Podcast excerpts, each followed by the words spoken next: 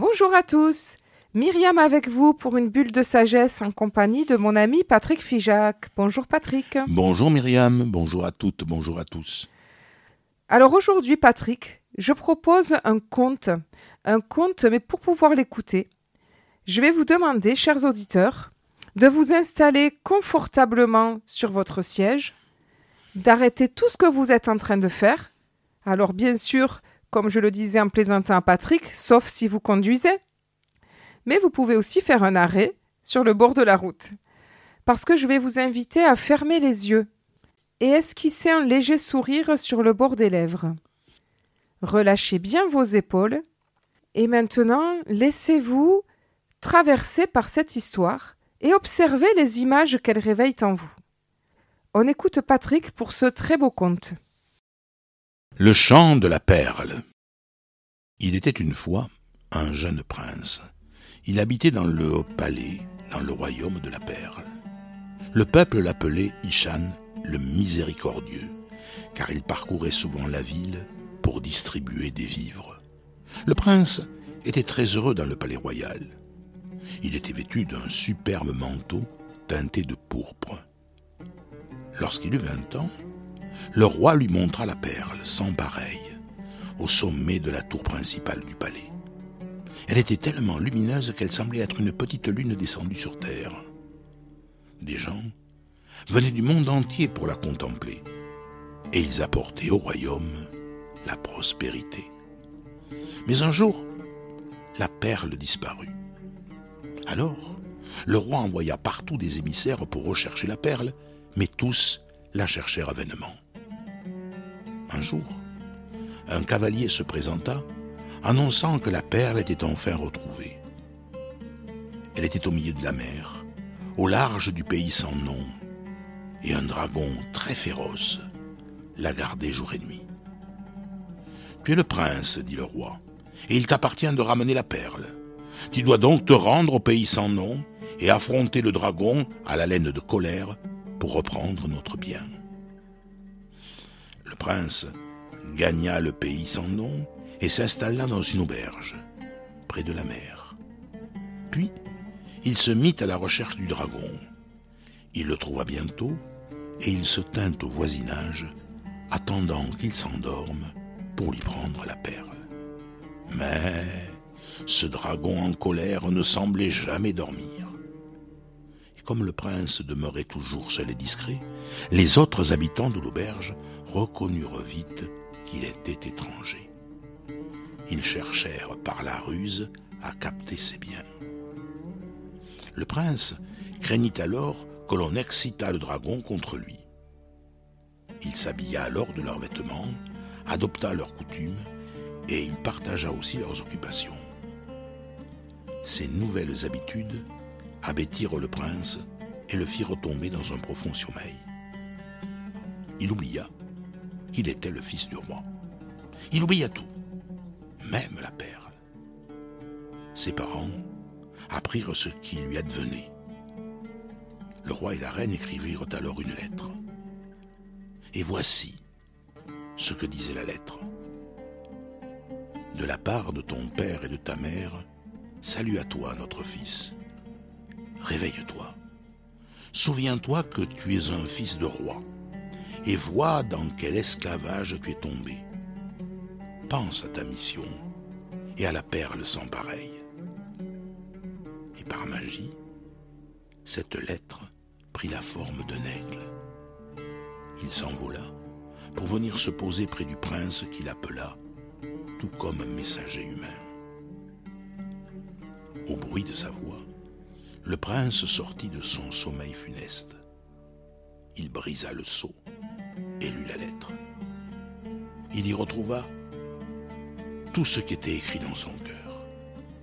Il se souvint qu'il était fils de roi et que son âme était née libre. Le prince se rappela enfin la perle unique pour laquelle on l'avait envoyé au pays sans nom. Il alla affronter de face le terrible dragon à la brûlante haleine. Il l'endormit par la magie en prononçant sur lui le nom de son père et le nom de sa mère. Et le dragon soumis le laissa reprendre la perle merveilleuse. Le prince s'employa vite à regagner la maison de son père. Ses parents envoyèrent alors une escorte à la rencontre du prince. Les envoyés portaient le manteau pourpré dont il avait oublié les splendeurs. Le prince le voyait vibrer de tous les degrés de la sagesse. Il perçut alors ce que signifiait sa vision. Je suis celui qui agit dans les actes de celui qui est né prince. Il s'en saisit donc et se para de son manteau royal. Il fut reçu dans la joie parce qu'il avait rempli sa mission. Merci Patrick pour cette belle lecture. Alors j'ai envie de te poser la même question que j'ai envie de poser aux auditeurs. Où est-ce qu'il t'a touché ce conte? Mais ben, moi, tout simplement, quand... Euh, mais lorsqu'il explique qu'au fond, c'est l'habit qui fait le moine. Lorsque le prince revêt les habits des gens du pays dans lequel le pays sans nom dans lequel il est, il devient comme eux. Et je crois que finalement, là aussi, on aurait de belles leçons à tirer. Moi aussi, ce conte, il m'a touché à plusieurs endroits. Et effectivement, quand, euh, quand le prince euh, effectivement se retrouve dans cette auberge, j'ai l'impression que c'est un peu comme chacun de nous quand on se retrouve euh, jeune adulte, adulte dans notre vie et, et que l'on fait tout pour, pour être comme les autres. Alors on mmh. veut un travail, on veut une famille, on veut, on veut réussir dans la société. Bien sûr, ce sont des, des réussites tout à fait honorables. Mais en fait, on veut faire comme les autres. Et puis on oublie. Sa nature profonde. on oublie qui l'on est au fond. Et c'est vrai que moi, je voyais une autre analogie avec ce que racontent les médias, à force finalement d'entendre les mêmes euh, informations ou les mêmes bêtises que l'on regarde à longueur de journée, pas tous, pas nos auditrices et nos auditeurs, mais beaucoup d'entre nous finissons finalement par tomber, par, par s'abêtir, par s'abêtir et par croire à ce qu'on nous dit. C'est-à-dire que l'on perd toute notre capacité de penser. Et en t'entendant parler, ce qui me vient comme analogie, quand euh, tu dis on finit par, par s'abêtir, on finit par y croire, ce qui me vient, c'est que on revêt tous, quand on arrive sur Terre, un vêtement, on va dire un, un vêtement, on met un rôle. On en a beaucoup parlé dans cette émission. On met son vêtement entre guillemets traumatique. On va jouer le rôle du de l'imbécile, on va jouer le rôle, on va jouer le rôle, aller de celui qui est toujours euh, mis à l'écart. On va jouer le rôle, euh, quels que soient les rôles que l'on endosse tous les jours, puisque on, endosse chacun trois costumes tous les jours. Le costume de nos misères et le, costume de nos blessures. Mais on finit par y croire. Alors on se traite de deux choses qui en fait ne révèlent pas notre nature profonde. Parce que non, nous ne sommes pas qu'un imbécile, entre guillemets. Non, nous ne sommes pas cette personne toujours mise à l'écart. Non, nous ne sommes pas euh, cette personne qui n'ose pas s'affirmer et qui a toujours l'impression que qu'elle est dominée par les autres. Je voilà, je donne des exemples, chacun trouvera les siens. Tout à fait. Et donc, euh, c'est bien là, à force de nous dire que nous sommes idiots, que nous sommes bêtes, que nous ne valons rien, nous finissons par y croire. Et effectivement, cette misère, cette blessure, nous finissons par la faire nôtre, alors que nous sommes bien plus grands que ce que l'on veut bien nous dire.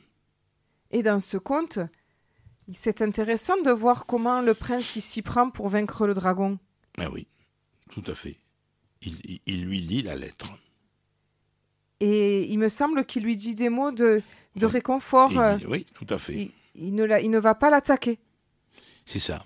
Parce que finalement, ce dragon, j'ai l'impression que c'est un peu ce dragon qui, qui nous fait croire que l'on est euh, quelqu'un quelqu'un que l'on n'est pas et que cette voix de jugement que l'on a sans cesse contre nous, contre les autres et contre le monde, cette espèce de dragon terrible qui nous terrasse tous les jours. Au fond, il est un tout petit et il attend qu'on vienne le, lui dire des mots gentils, qu'on lui parle avec amour, avec douceur, avec bienveillance, avec générosité. Eh oui.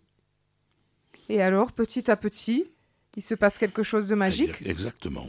Ben, c'est la même chose avec euh, nos, enfants.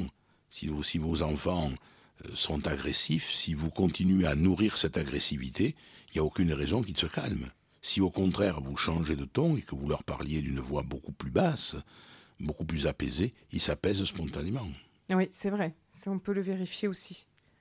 Et donc nous-mêmes, ben, si on arrive à parler à notre dragon avec, si on arrive à se parler tout simplement, à nous parler à nous-mêmes avec, avec quelques mots de réconfort, à nous donner le droit, comme c'est normal que je pense ceci ou que je fasse cela ou que j'ai mal de ceci parce que, eh bien tout d'un coup, petit à petit, parce que ça se fera pas d'un coup de baguette magique, on va, on va l'apaiser ce dragon et il va ressortir peut-être euh, cette jolie, cette belle perle et notre nature profonde va être révélée. Exactement. Alors partons tous et toutes à la recherche de notre perle intérieure. Et tu dirais que la perle, ça serait quoi pour chacun de nous? On a chacun la sienne Mais oui, c'est notre beauté intérieure, car nous sommes beaux intérieurement.